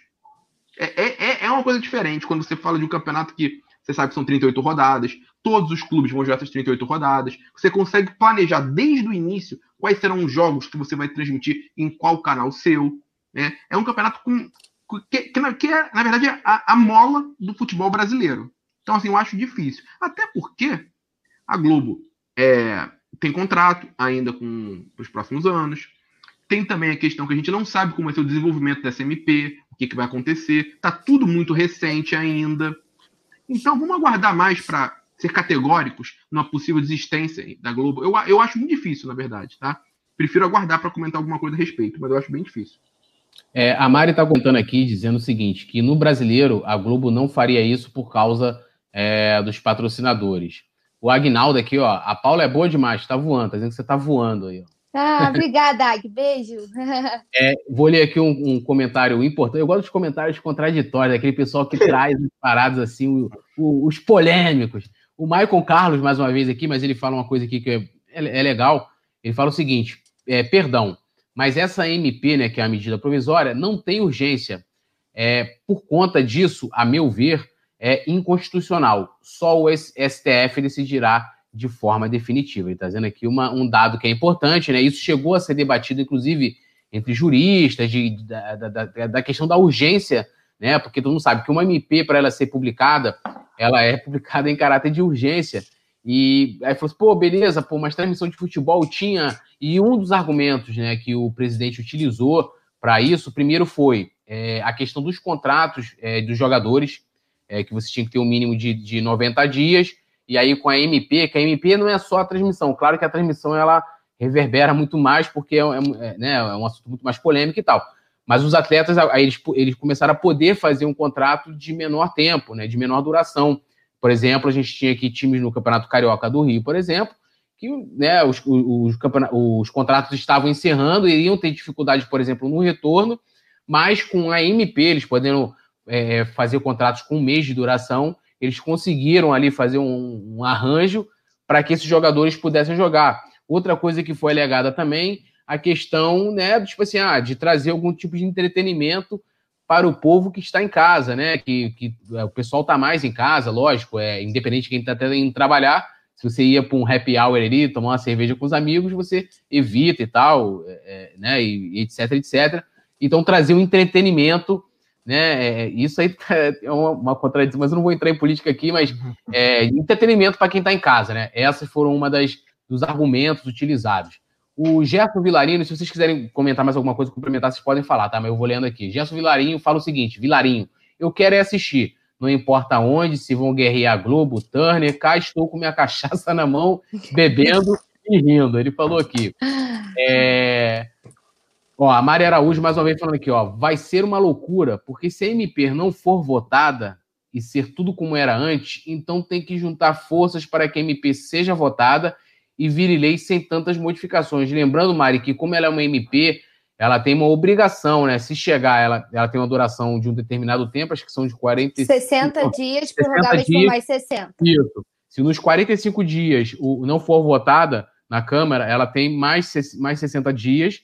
E se ela não for votada nessa prorrogação, é, se, é, se congela todas as pautas na Câmara até essa medida provisória ser votada. Então, ela traz, pode trazer aí sanções, vamos dizer assim, é, mais abrangentes do que somente a questão da transmissão, né? Porque a gente sabe que, por mais com todas as críticas que a gente tem é, aos políticos, a política no Brasil, tem coisas que, que são importantes ali, que, vamos dizer assim, que tem mais urgência do que uma, uma transmissão de, de jogo, né? Então, é, mas ela pode aí paralisar é, essa questão. Uma, uma coisa que eu vou levantar aqui com vocês é o seguinte: vamos supor, né? Supor, tô supondo aqui, de que.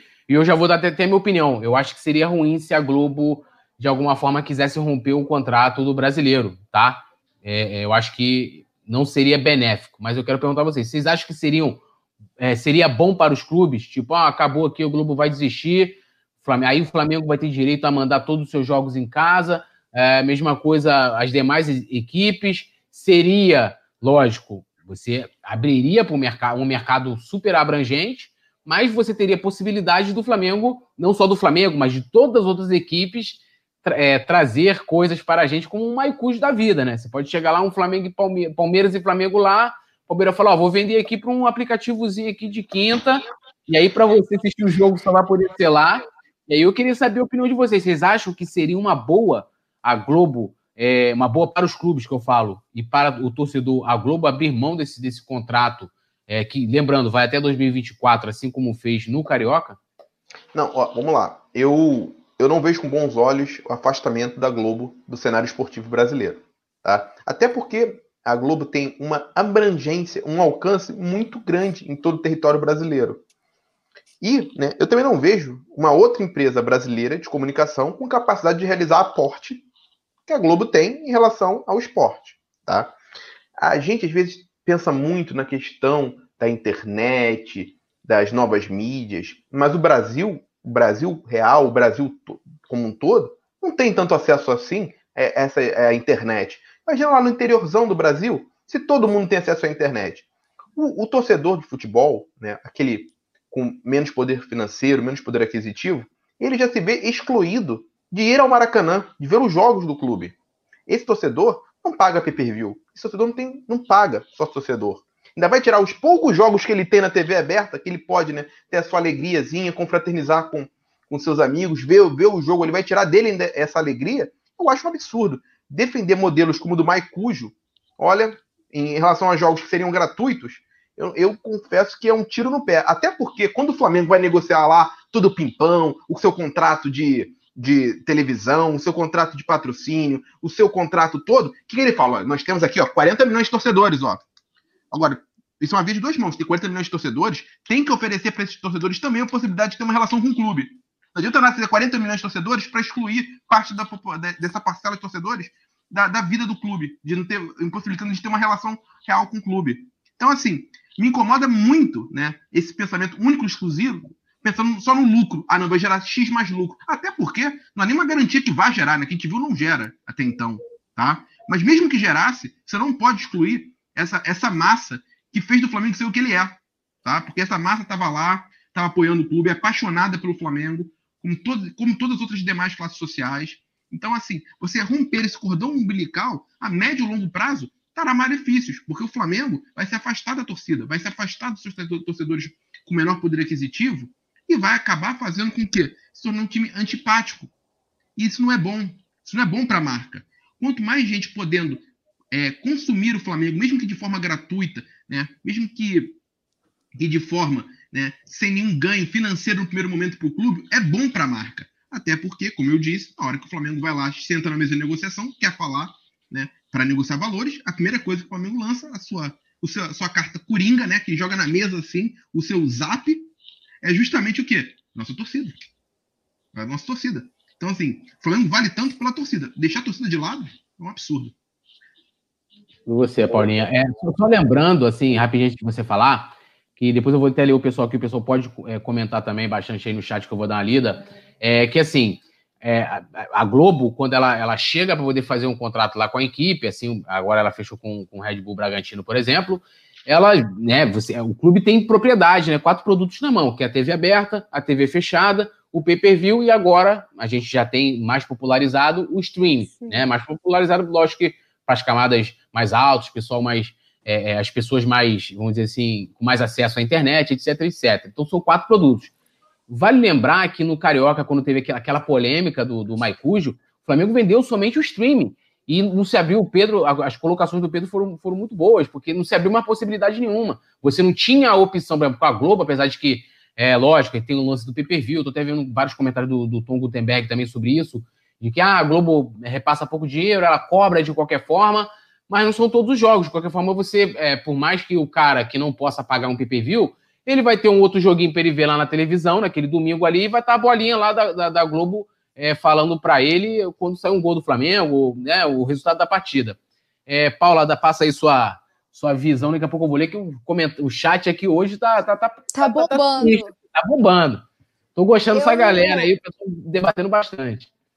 Eu concordo com o Pedro, as colocações do Pedro foram perfeitas, e eu, aí eu volto a dizer que quem acompanha a gente aqui no Resenha, a gente debateu exatamente isso no sábado, no pré-jogo.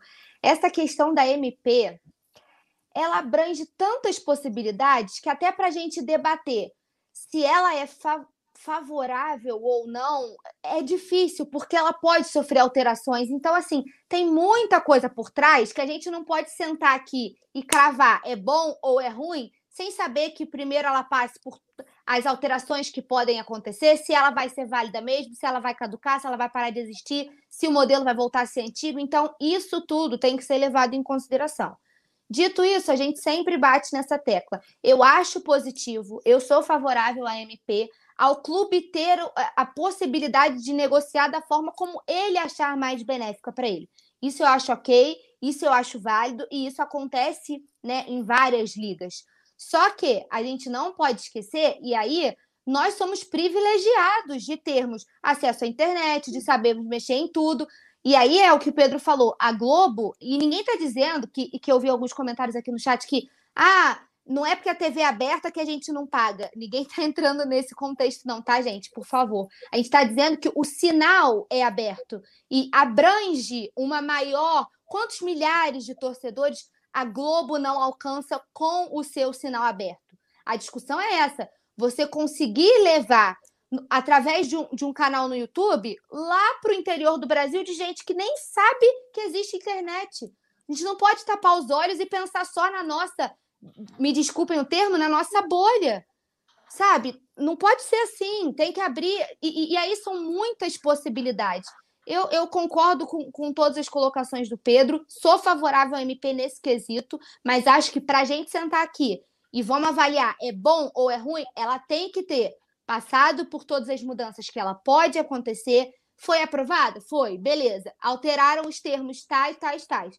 Vamos debater assim. Aí fica mais fácil. Agora, em toda essa incerteza causada pela MP, por um cenário de crise, e, e tudo que a gente está vivendo, não tem como a gente vir aqui e cravar. A MP é boa e é isso aí, e a Globo tem que desistir. E, e não é assim. Infelizmente, é uma, é uma discussão muito ampla, que ainda vai uhum. render ó, muitos capítulos. Então, eu, eu, eu assino o que o Pedro falou temos que pensar na nossa massa, não adianta nada encher o peito para falar, eu tenho a maior torcida do mundo, e a pessoa mais simples, que não sabe nem que existe internet, ser privada de, de saber o que está acontecendo no jogo Flamengo. Eu não digo nem ver. Mas assim, se a Globo abrir mão dos direitos do Brasileirão, não passa nada, teoricamente. Aí nem a bolinha avisando que o Bruno Henrique fez um gol lá no Atlético Mineiro não vai passar. E aí você exclui totalmente a grande massa que fez a torcida do Flamengo ser a uhum. potência que ela é hoje em dia. É, deixa eu dar uma lida aqui no, no pessoal. O, o, peraí, peraí, deixa eu voltar aqui. Entrou uma propaganda aqui no meio do. Quando eu ia ler o pessoal, agora foi. É, o Franklin Cabral fala aqui: eu acho que a diretoria está sendo egoísta nesse momento, pensando só em lucros, esquecendo da grande massa rubro-negra. É, cadê, cadê, cadê? O, o Oya Umei Cacildes, é o Mussum que está aqui. Celular só pega internet se tiver roteador em casa ou comprar crédito. Sim, é, até a gente debateu isso hoje aqui e o Pedro e a, e a Paula colocaram isso muito bem. Você tem um celular, se você não tiver é, um Wi-Fi em casa para ter um 4G, tu vai ter que gastar seus dados, né? Nem, todo mundo tem condições de ter para manter um streaming ali uma hora e meia de jogo, mais o intervalo e tal é, realmente vai, acaba saindo caro, e né? quando os dados, Túlio, têm qualidade suficiente para passar a partida. Isso aí. Uhum. Porque aí. ainda tem isso. É, é tem regiões suporte. no Brasil que não pega, tá, galera? Assim, só, só uma curiosidade. Tem regiões no Brasil que a internet é, é bem, é bem deficitária. Se eu falar por mim, vocês querem um exemplo, eu moro em Friburgo, né, no interior do Rio. Se eu estiver indo para o Rio, nenhum celular funciona na Serra. Então, assim, é. vocês têm que. Tem lugar que não tem, não tem rede. Se eu não tenho rede, eu não vou ter sinal, não vai ter Wi-Fi, não vai ter dados móveis, não vai ter nada. E isso é só dentro da minha bolhazinha, como eu vim falando. A gente tem que enxergar muito além do que a gente pode. O, o canal Intenso fala aqui que a Globo né, só passou oito jogos do Flamengo ano passado na, na TV aberta, que é do Campeonato Brasileiro. Oito jogos é mais que zero, né, gente? Vamos lá. Oito, oito, é. assim, são, são esses oito jogos que ainda restaram para a população que não tem uma, um poder aquisitivo maior ver. Eles, essa galera não, não paga só torcedor, não tem condição de pagar pay-per-view, não tem condição de pagar o melhor plano. Essa galera nem sabe o que é pay-per-view, Pedro. Vamos é, falar é, que tem... muita gente não sabe nem o que é pay-per-view, eu não sei o que é. Exato. Quer ver um exemplo? Até hoje, passa jogo no rádio que tem, que tem audiência. Até hoje, o rádio é uma forma de as pessoas verem jogos no interior do país, por exemplo. Ainda, ainda é um meio. Até hoje tem gente que vai pro Maracanã com radinho. Com radinho, é. E acompanha, vê o jogo e acompanha a narração. É, assim, gente, se a Europa, que, é, que, que ela tá num nível, né, de acesso a meios de comunicação digitais bem à frente do Brasil, né, em termos percentual de acesso e tudo mais, não abriu mão ainda da TV. Porque é o Brasil que vai ter que abrir, abrir nesse momento. O Brasil que ainda não tem né, nem de perto o alcance da, da internet que, é, que os, os países europeus mais avançados têm, com a economia mais, mais rica têm. Não parece que seja uma estratégia produtiva essa. É, o Franklin Cabral falando aqui que não seria legal ter as duas opções. Quem não tem condições continua na Globo. Quem tiver mais condições e quiser, paga pelo stream. Ah, hoje em dia é mais ou menos assim, né? O negócio é que a, a Globo, para poder ela forçar com que você assine lá o pay-per-view, ela coloca um jogo na TV aberta e um outro né? E ela coloca exclusivo no pay-per-view te obrigando, né? Lógico que seria interessante ter as duas, as duas opções, mas não é o caso. E acho que qualquer empresa que, que, né, que venha ter um contrato, ela vai, ela vai jogar o que é melhor para ela. Essa é a realidade, né, galera? É... Não, assim, eu acho que é papel da empresa, assim, também olhando outro lado, eu entendo a empresa que for contratar, seja a Globo ou outra que adquire os direitos, pense primeiro no, no lucro dela. Afinal de contas, Óbvio. ela não é, ela é a função dela, na verdade, a, em, em, realizar a compra, a, a, intenção dela, melhor dizendo, é justamente ter o lucro. Faz parte hum. da razão dela, da razão da, desse, desse, dessa negociação. Agora, tinham que ter mecanismos que obrigassem um número X de jogos a estarem na TV aberta, de ter acesso, né, de ser acesso popular. Eu acho que e, e isso, né, gente? Isso daí não, não é não é algo, algo necessariamente que é ruim para os cofres do clube, nada disso.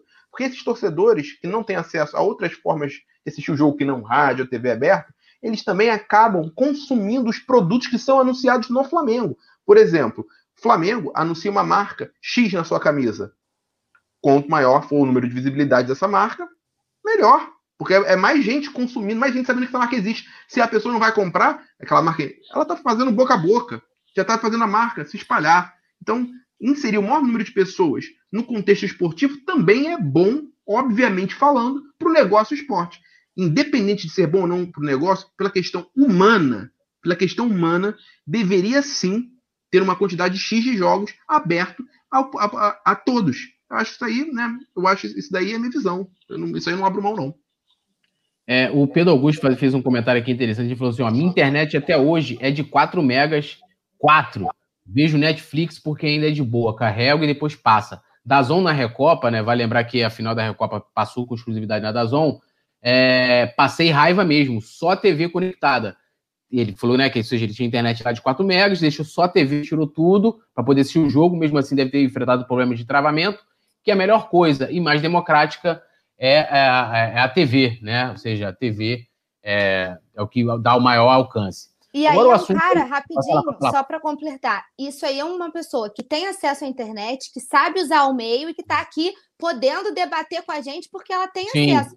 Se Exato. ela que tem a possibilidade de ter acesso está relatando um problema que ela teve, porque a internet, ah, a minha internet não teve tanta qualidade, vocês imaginam, e aí é o que a gente está falando da massa, de quem nem sabe que isso existe. Era só para complementar mesmo.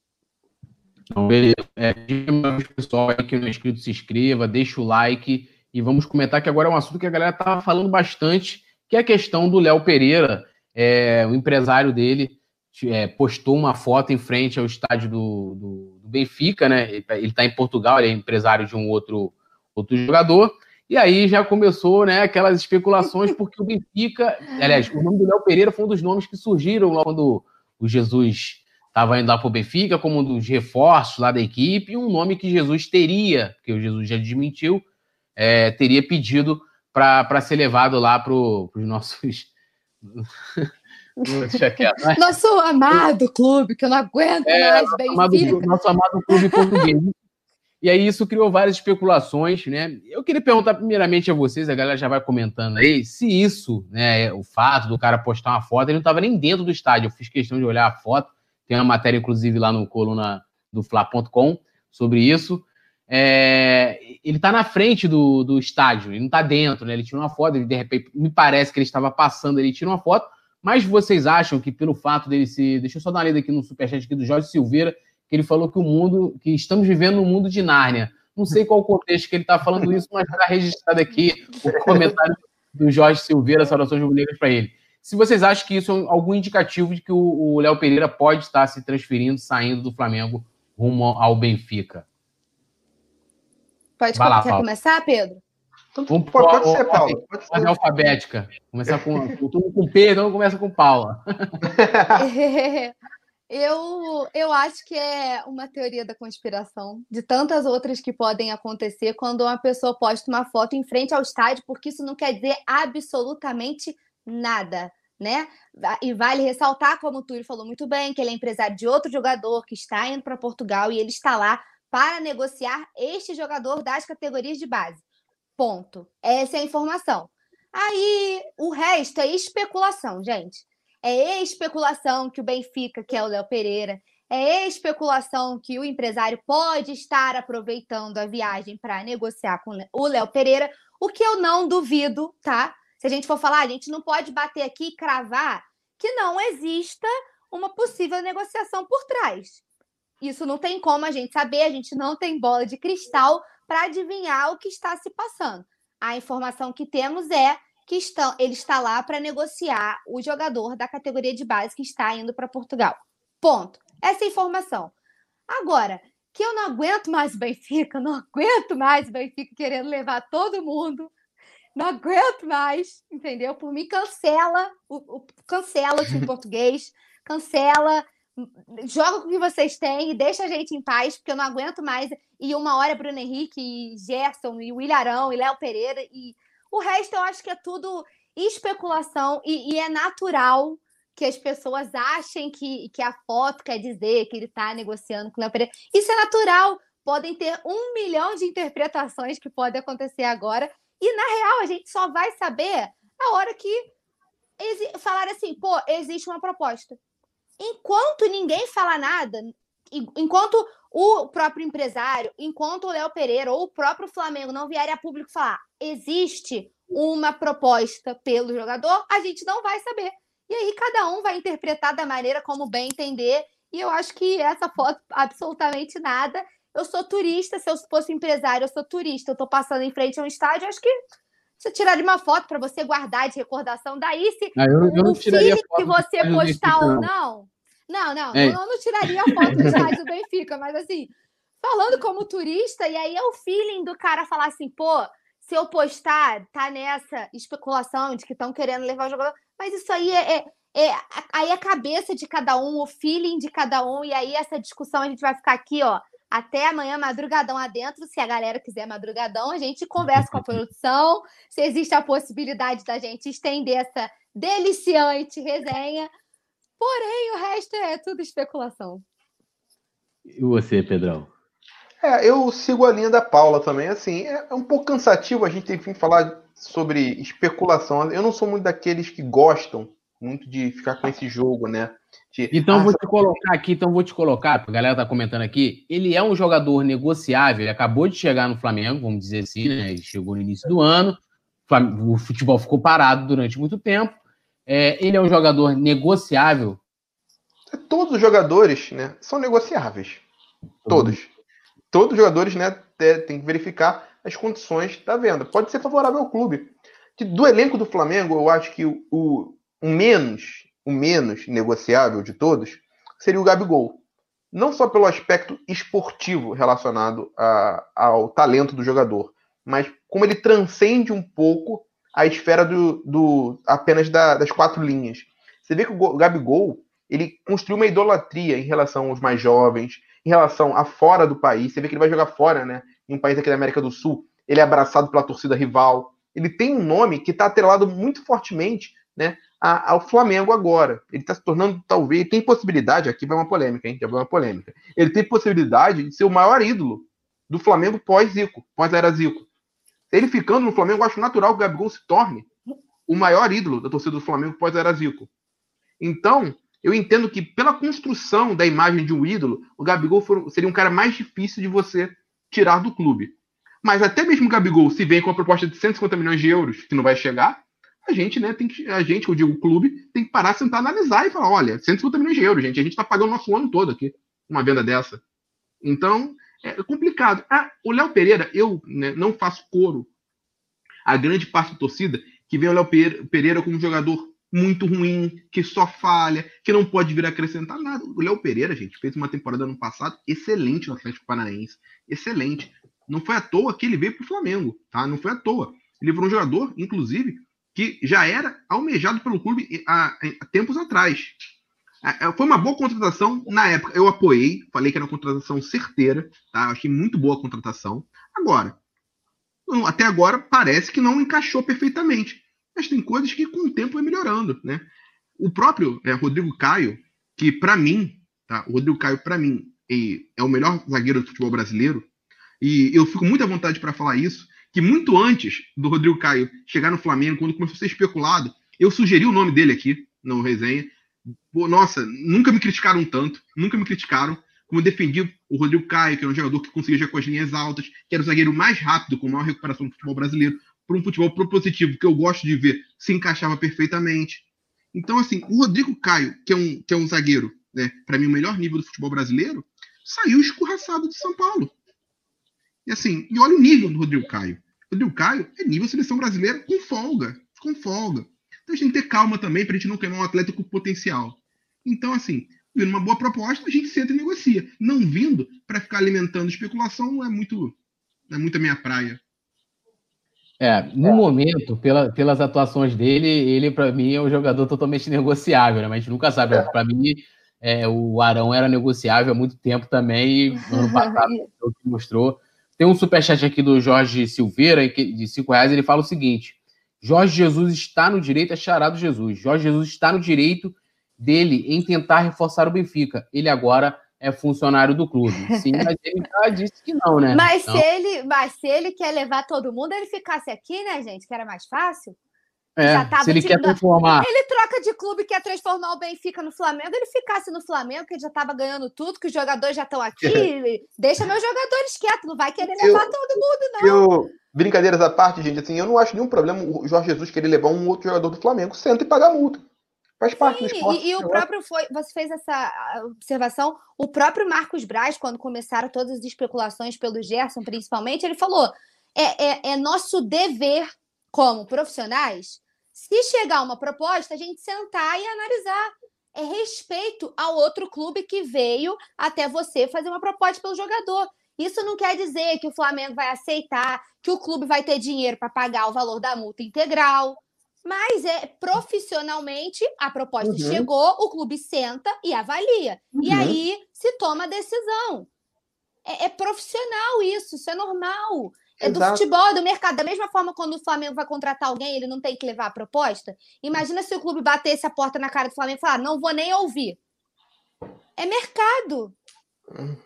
É, faz a roda virar, né? É, é isso, faz parte do, do, futebol. Não tem como impedir esse tipo de negociação. E outra coisa, né? É, o Flamengo, ele não pode, em hipótese alguma, se privar de conversar com, com clubes europeus. Não pode, porque, infelizmente, a gente no futebol brasileiro, né, no futebol sul-americano como um todo, a gente não tem uma saúde financeira capaz de dizer nós não vendemos mais nossos atletas. Nós não temos mais essa possibilidade. Então, assim, você tem que sentar-se não para vender esse jogador, mas para manter uma relação com o clube ainda, que você pode daqui a pouco querer trazer o jogador lá daquele clube, você pode estar querendo vender um outro jogador, romper relações com o clube só porque ele tirou um, o seu treinador, um outro jogador. Olha, me parece um pouco amador isso, sabe? Tá um pouco fora da, do, da, da esfera da, do profissionalismo. Ah, eu, cabe, eu, acho, eu, acho, eu, natural a torcida ficar incomodada. Porque torcedor é isso, torcedor é paixão, torcedor não gosta, né? Quando, quando, quando o treinador que ele, que ele ama, que ele apoiou tanto, vai para outro clube. Torcedor não gosta. Eu, entendo isso. Agora, quem está gerindo um clube tem que gerir da forma mais profissional possível. Então, tanto faz se aquela proposta que é maravilhosa veio do clube que tirou o treinador ou veio de outro clube. O importante é fazer o melhor negócio para o clube, tá? Então, dito isso, é, eu acho que ainda mais o Léo Pereira, né? Que ainda é um jogador em desenvolvimento, tem muito a crescer. Não acho que também seria um grande absurdo o Flamengo negociar ele. Também não é, acho, só para complementar rapidinho, eu acho que o Léo Pereira não, não. A camisa pesou um pouco, eu acho. Ele ah, não conseguiu se encaixar. E aí eu, eu, eu, levanto até. Eu gosto muito do Tuller, tá? Uhum. E eu uhum. acho que entre uh, as opções, assim, você bota o Léo Pereira, não dá certo, falha muito, aí tenta o Gustavo Henrique, que também não, não encaixou muito bem, por que não dar uma oportunidade para o Tuller? Que todas as vezes que jogou nunca comprometeu o Flamengo. Então, assim, eu gosto do Tuller, acho que tem qualidade e eu acho que é uma coisa a se pensar fora da casinha. Por que não testar o Tuller? É, a Sara Turti está falando aqui que JJ pode levar o Léo Peneira é, o Franklin Cabral falando aqui, ó, mano, sempre quis que o Rodrigo, Rodrigo Caio viesse pro Mengão. Ainda bem que não quiseram mais ele. É, vamos lá, vamos lá, cadê, cadê, cadê? Peraí, galera, que o meu celular saiu aqui. Peraí, deixa, ah, vamos lá. É, o Weber Zamp fala que o Benfica vai fazer proposta pelo Léo Pereira. É, a Maria Araújo está opinando aqui, ó, acho que ele não encaixa no esquema do Fla, mas é um excelente zagueiro. Tô acreditando Sim. aqui que ela tá falando. Boa, Mari. Do Léo Pereira. É, o Gabigol, o Reginaldo tá falando aqui, Reginaldo Shinkai. É, o Gabigol é a cara do Flamengo e deve ser sim é, segundo, né, o segundo maior jogador depois do Zico, né? É, o, o Weber também lembrando aqui que o JJ gosta do Léo Pereira, e o Léo Pereira, inclusive, joga mais do que o Gustavo Henrique, né? É, mais tempo em campo. O James Leal Borges fala que ó, aquilo que aconteceu com o Gabigol no jogo contra o Júnior Barranquilha foi emblemático, né? Que aquela criança abraça ele lá é, Sim, realmente... ele é ídolo não só dos rubro-negros, né? Ele é, ele é ídolo de todas as crianças e de, uhum. assim, é, é, é bizarro a, o, o alcance que o Gabigol tem, né? O Gabigol é um ídolo, assim, não só nosso, por tudo é. que ele representa para o Flamengo, mas, assim, você vê uma criança rival invadir o campo para abraçar o Gabigol e, e, tipo assim, meu Deus, quantas vezes, né, gente, em, em pós-jogo, em pré-jogo ali na, no túnelzinho do vestiário. Quantas crianças lembram que chegava de time rival e babava pelo Gabigol? Então ele tem uma representação absurda é. e acho que o Flamengo deveria investir, inclusive, mais em uhum. marketing uhum. com o Gabigol. Concordo. Concordo. Inclusive, vou até além. O Gabigol hoje é o maior ídolo do esporte no futebol no, no brasileiro. Brasil. Concordo. É, é o maior ídolo do esporte brasileiro. brasileiro. É sim. Não dizer que é o melhor atleta brasileiro, não, tá, gente? Longe disso. Mas ele é o maior ídolo do, do esporte brasileiro. Concordo com vocês em gênero, número e grau, mas a gente está chegando aqui no, no final da resenha. Foi uma honra né, apresentar. Espero que a galera. Vou ter um óculos para poder ficar mais intelectual aqui, ó.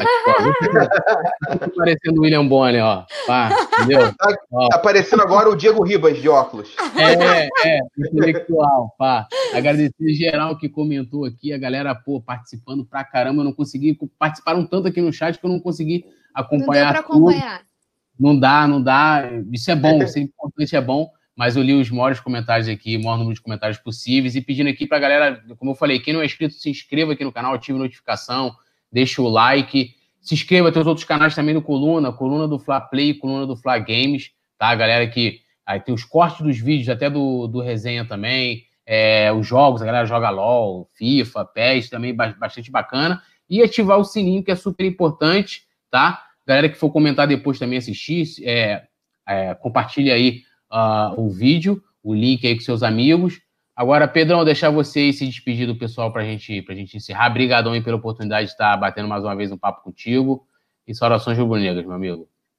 Muito obrigado, Túlio. Obrigado, Paulo. Foi um imenso prazer a gente estar com vocês aqui, né? Nessa mais de uma hora, de uma hora e meia, né? De programa é. que a gente está fazendo aqui. Obrigado, galera do chat, sempre muito carinhosos, sempre muito participativos.